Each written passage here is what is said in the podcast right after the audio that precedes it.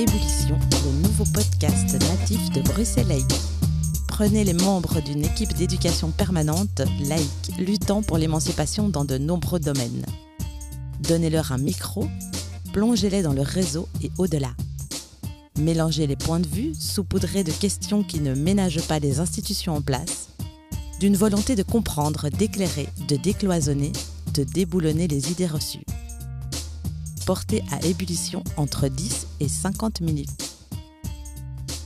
Au menu pour cette première saison, un duo féministe dans les gamelles de la justice, le télétravail des fourneaux associatifs et une recette de barbecue syndical à plusieurs mains. Bienvenue dans le nouveau troquet de Bruxelles laïque. Que les bulles éclatent.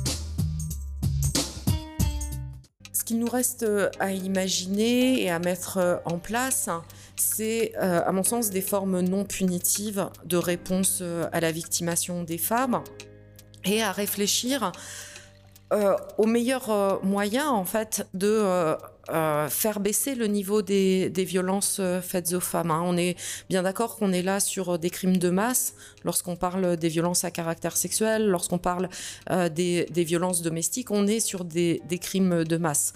Par contre, euh, y répondre par, euh, par la punition et la, criminalisation de certains auteurs, c'est à mon sens faire euh, fausse route, puisque dans des cas de, de violence ayant ce, caractère de masse, bien sûr que la réponse pénale est une réponse trop simpliste, une réponse qui n'est pas à la hauteur. On ne change pas des rapports de domination en individualisant la, la responsabilité et en pensant qu'il s'agit euh, de pouvoir désigner que certains auteurs. La voix que vous venez d'entendre, c'est celle de Gwenola Ricordo. Gwenola est professeure assistante en justice criminelle à la California State University. C'est une chercheuse et militante pour l'abolition du système pénal. Par système pénal, elle entend l'ensemble des institutions, police, juges, prison, pour faire rapide, qui prennent en charge les délits et crimes condamnés par l'État et repris dans le Code pénal. Son dernier livre, Crimes et peines, évoque trois spécialistes de l'abolitionnisme pénal, encore peu connus dans le monde francophone.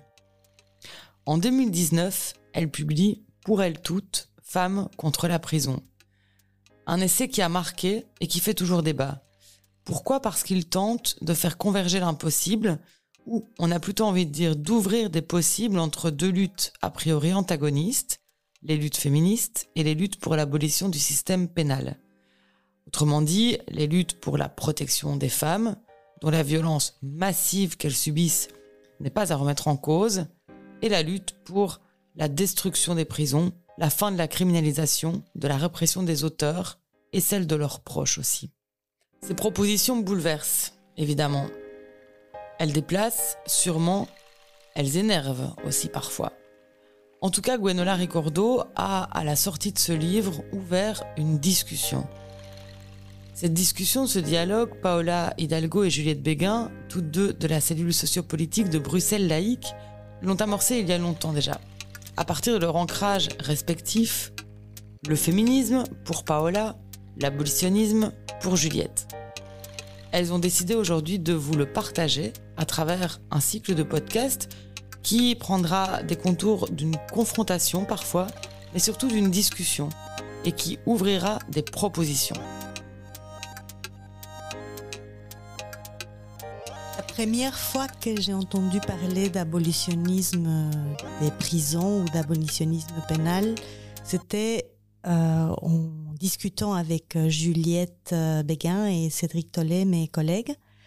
Ça a été une découverte pas tout à fait aisée à comprendre et surtout à accepter. En tant que féministe, la difficulté à reconnaître et à à faire quelque chose des, des violences dont les femmes euh, sont victimes semble tellement flagrante que, voilà, euh, dire qu'il faut abolir les uniques moyens pour euh, que la société fasse quelque chose, pour arrêter, pour signaler aux auteurs de violences qu'ils ont transgressé quelque chose d'inacceptable, eh ben, ça semblait euh, beaucoup demandé.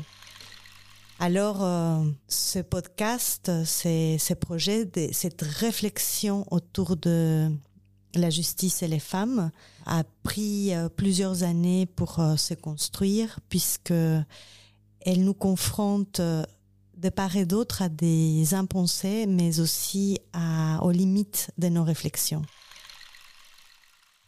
Oui, c'est vraiment ça. C'est en, essayant de, de, renforcer ma position euh, abolitionniste, mais aussi féministe. Euh, à chaque fois, il y avait une impasse lorsqu'on touchait à la question de la protection des femmes, un inconfort, euh, un malaise, un malaise qui a été visibilisé en discutant avec toi, où effectivement, je n'avais pas des bonnes réponses c'est une sorte vraiment d'angle mort à la fois de la pensée abolitionniste, mais aussi à la, de la pensée féministe. Et je pense qu'à un moment donné, toutes les deux, on a eu envie de d'aller dans ce tabou, dans cette impasse, d'aller d'aller la creuser, puisque euh, on s'est rendu compte que dans nos champs respectifs, euh, personne n'y allait.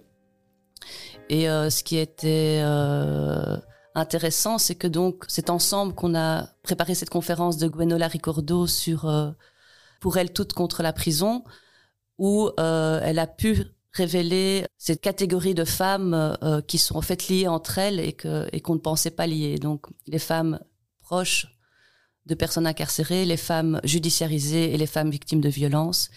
Et c'est à partir de là qu'on a on, a pu commencer à essayer de réfléchir ensemble et de toucher nos secteurs respectifs et de faire de créer une sorte de, de de, sortir de l'impensé dont, tu parlais, et, euh, mais on se rend bien compte qu'on en est quand même qu'au balbutiement. Ce dialogue, nous avons voulu l'ouvrir à d'autres intervenantes, féministes, professionnelles de la justice. Et il s'est fait en complicité avec Manon Legrand, journaliste engagée, qui nous accompagne sur le fond et sur la forme. Épisode 1 Femmes et justice pénale, une défiance légitime. Dans un contexte dominé par l'héritage patriarcal et la culture du viol, les femmes ont des difficultés à faire reconnaître les violences à leur encontre. Face à cela, la réaction sociale majoritaire, y compris dans le chef de certains courants féministes, est de se tourner vers le système pénal. Un réflexe punitif qui se fonde dans la croyance que les femmes auraient à gagner à recourir à la justice pénale. Pourtant, la protection des femmes sera-t-elle vraiment renforcée s'il y a davantage de criminalisation des auteurs de violences Et l'appareil répressif pénal répond-il aux besoins des femmes confrontées aux oppressions et aux violences sexistes et sexuelles?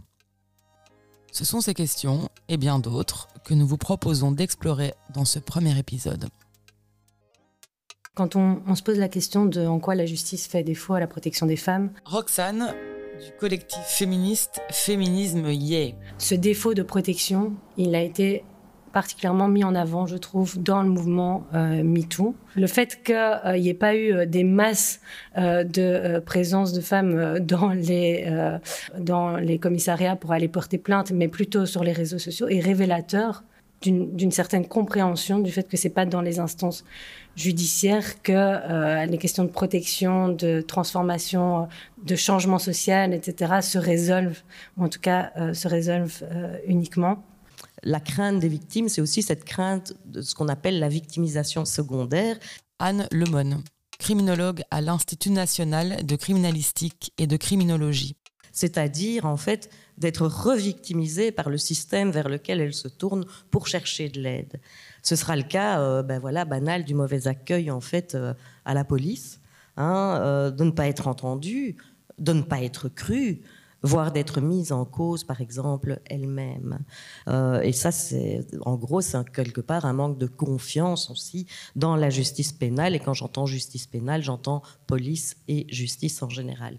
Évidemment, des phénomènes de honte, de culpabilité. Et on sait que le lien, à nouveau, étroit entre l'auteur et la victime ne facilite pas euh, les choses et, influence en fait le non-report euh, des faits à la police. Je pense qu'on peut euh, très euh, facilement dire qu'aujourd'hui, en Belgique, les femmes ne peuvent pas avoir confiance en le système répressif. Diane Bernard, docteur en droit et philosophe, membre de la SBL Law. Tout au long des procédures, du tout début, du moment où on pense peut-être aller porter plainte, jusqu'au moment de l'exécution des peines, euh, Ça ne va pas du tout. La Belgique a été condamnée par la Cour européenne des droits de l'homme exactement pour cela, pour son inaction. C'était après une affaire de viol en 2017. Et à mon sens, les choses n'ont pas changé. Alors bien sûr, le discours a évolué. Mais bon, quand on appelle à la formation des professionnels, euh, oui, bien sûr, ce serait très bien. Enfin, on en parle depuis 30 ans de la formation des professionnels. Et donc aujourd'hui, non, je pense que les femmes n'ont pas confiance en le système répressif et qu'elles ont raison de ne pas avoir confiance en le système répressif et que c'est un énorme problème. C'est un énorme problème qui dépasse l'enjeu euh, seul des violences c'est vraiment tout le rapport euh, des justiciables à la justice qui pose euh, la question. Et c'est euh, tout à fait lié, à mon sens, aux priorités politiques qui sont poursuivies en matière de justice et à la façon dont la justice est menée. Quand on sait qu'il y a un chiffre noir énorme pour tout ce qui est violence faite aux femmes. Irène Zellinger, formatrice en autodéfense féministe à l'association Garance. Euh, je pense qu'on voit déjà que les femmes ne font pas confiance à la justice dans l'état actuel des choses et que c'est aussi avec raison puisque euh, il y a des maltraitances euh, psychologiques verbales parfois aussi autres à la police pendant toute la procédure pénale, le temps que ça prend pour finalement arriver à un jugement, c'est vraiment un manque de respect aux, victimes. Si je dois attendre 5, 7, 10 ans pour que finalement cette affaire soit clôturée, pourquoi est-ce que j'ai confiance en ce système qui visiblement a de la peine de s'occuper de ce genre de cas? Et euh, quand on parle statistique, on sait qu'en Europe, euh, déjà, il y a seulement à peu près 10% de femmes qui vont porter plainte pour violence sexuelle à la police. De ce plainte-là, il y a seulement 4 à 10% euh, des plaintes déposées qui vont arriver à une condamnation. Donc, ça veut dire que euh, en tant que violeur, je peux être euh, sûr à 99,x% que rien ne va m'arriver. C'est quand même un peu euh, quartier libre. Je peine à croire qu'une femme qui va porter plainte à la police euh, ne va pas être accueillie. Bon, maintenant, je peux jamais faire, on n'est jamais à l'abri de tomber sur le, le, mauvais bougre à l'accueil qui vous écoutera pas. Benjamin Bovy, avocate au barreau de Bruxelles. Je, pense qu'elles euh, vont être entendues. Maintenant, le, problème, c'est que j'ai l'impression que pour que leur dossier, pour que connaisse vraiment une évolution, il faut qu'elles soient accompagnées, soit par un avocat, soit qu'il y ait quelqu'un derrière elles. J'ai l'impression, je vois moi avocat, que pour des dossiers, que des dossiers de violence faits au pas avance, je dois vraiment tout le temps aller euh, remonter à l'assaut du parquet. Et encore une fois, c'est pas de la mauvaise volonté, mais ils sont tellement débordés, ils ont pas assez de personnel que bah, votre dossier, si vous n'êtes pas toujours à il va, il ne va pas être une priorité. La justice pénale est surchargée, la justice en général, mais la justice pénale certainement. Anne Lemon, criminologue. Et cette surcharge euh, euh, fait qu'en fait, ça réduit aussi, les, les, les parquetiers ne savent pas euh, gérer l'ensemble des dossiers ou doivent les gérer très très vite, en tout cas dans certains arrondissements. Et on sait par exemple qu'on classe 44 à 50% euh, des dossiers au niveau du parquet, ce qui est quand même énorme. Alors majoritairement pour des raisons ce qu'on appelle d'ordre technique, c'est-à-dire qu'il y a un manque de preuves ou qu'on ne retrouve pas l'auteur, mais aussi pour des raisons plus politiques. Ce sera par exemple dommage limité pour la victime comportement de la victime ou faible impact social, ce qui est complètement paradoxal par rapport aux notes politiques à l'heure actuelle qui, qui veulent une politique de tolérance zéro en matière de violence conjugale, mais on sait que euh, ça existe. Et en plus, après, une fois que même tout ça est fait, le jugement, de nouveau, va impliquer l'administration de la preuve, et laquelle, comme je vous l'ai dit, va être difficile dans les matières qui nous occupent, parce que... Euh, euh, les preuves physiques vont être les preuves euh, euh, majeures finalement qui vont être prises en compte, sujettes à expertise. Or, on sait que la violence conjugale, par exemple, implique aussi des violences psychologiques, des violences économiques, etc. Et donc, face au nombre et aux formes de violences faites aux femmes, Juliette Béguin, Bruxelles laïque qui sont vraiment des violences systémiques euh, et structurelles, on peut être très très étonné de constater que le système officiel, donc le système pénal, est un système qui n'est absolument pas pertinent et efficace par rapport à cette protection, puisque l'on voit que partout dans le monde, ces crimes, les crimes dont sont victimes les femmes, sont sous-rapportés et ces crimes font l'objet euh, de moins de poursuites que d'autres crimes de gravité équivalente. Et donc c'est vraiment ce fossé entre euh, le caractère systémique des violences faites aux femmes, les infractions pénales à leur égard et la non-réponse du système pénal pour protéger ces femmes qui posent question aujourd'hui. De la même manière que le système pénal crée des fossés entre les hommes qui plus de moyens et les hommes qui n'ont pas de moyens pour euh, se défendre. Paola Hidalgo, Bruxelles laïque. Les femmes, les victimes, ne sont pas toutes égales devant la justice. Les femmes pauvres ne vont pas avoir les ressources matérielles ou culturelles suffisantes pour euh, bien s'accompagner et faire en sorte que le système judiciaire reconnaisse les torts qu'elles ont subis. Tandis que les femmes qui ont des ressources peuvent être accompagnées pour retrouver une reconnaissance par la justice des torts subis. Maintenant, est-ce que euh, c'est une réparation, une reconnaissance suffisante? Ça, c'est une autre question qu'on abordera plus tard. Mais en tout cas, les billets des classes et les difficultés pour que la justice soit vraiment une justice sociale se posent notamment parce que c'est la punition ce qu'on cherche. On a un gros problème pour les victimes euh, d'avoir accès à la justice. Selma Ben Khalifa, avocate au barreau de Bruxelles, membre du cabinet Progress Lawyer Network et activiste. Souvent, les gens ont même peur, les, femmes battues par exemple, ont même peur d'aller au commissariat de police.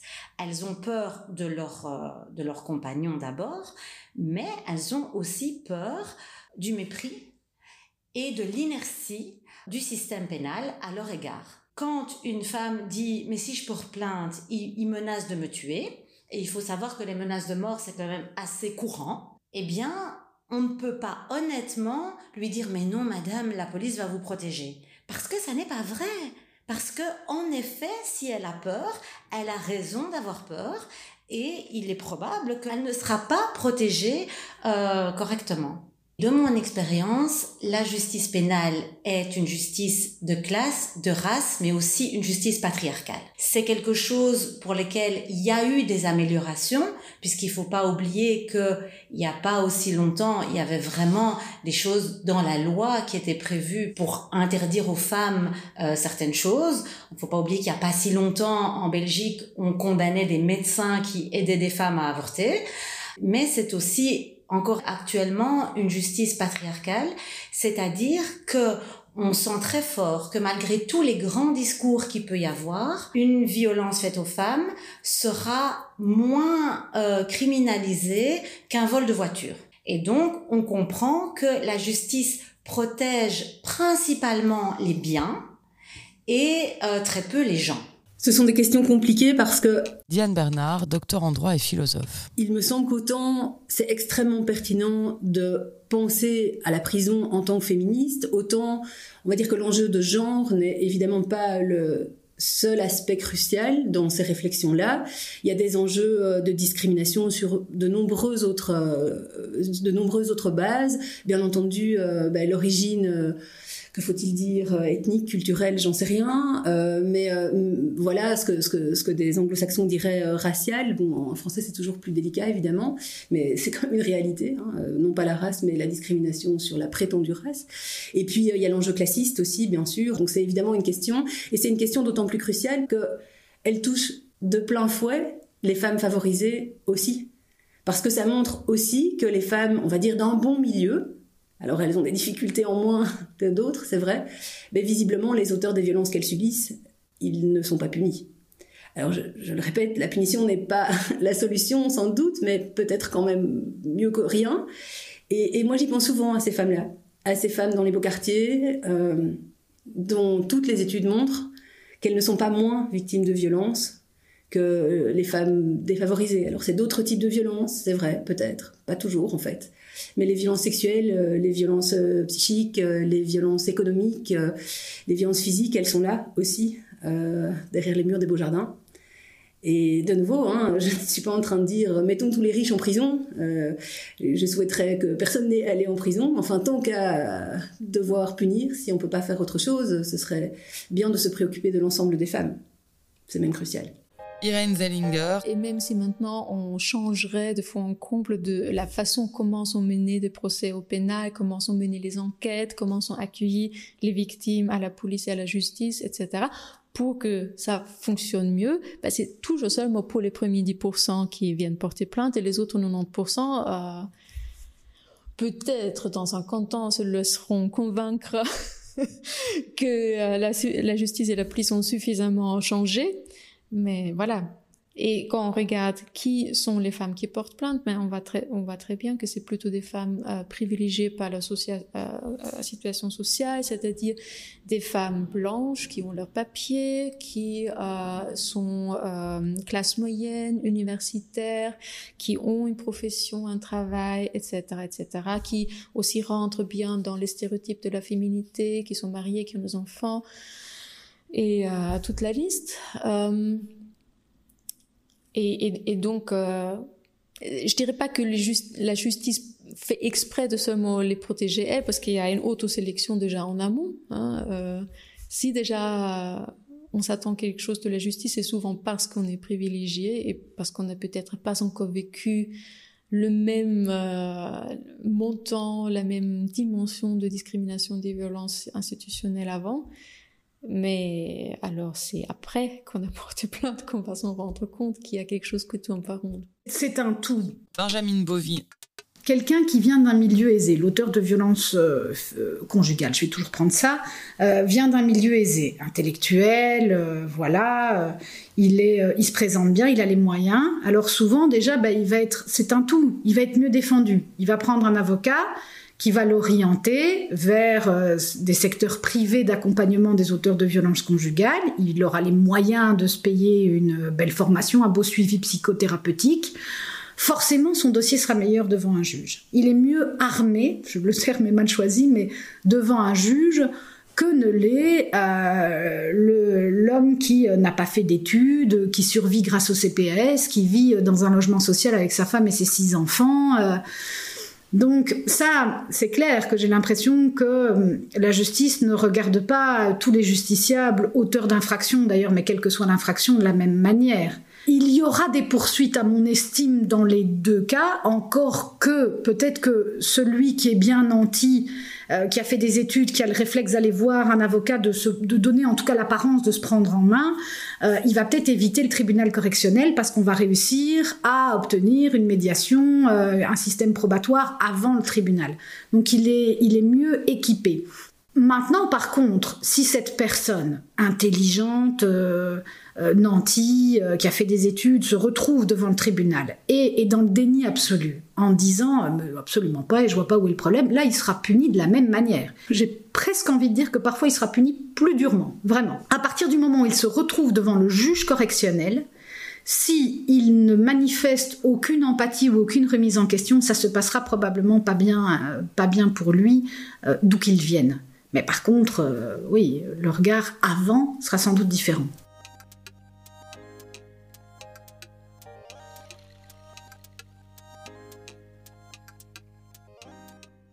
Bah, l'approche pénale est souvent revendiquée, en tout cas euh, dans certains euh, milieux, avec l'invocation que c'est pour les victimes.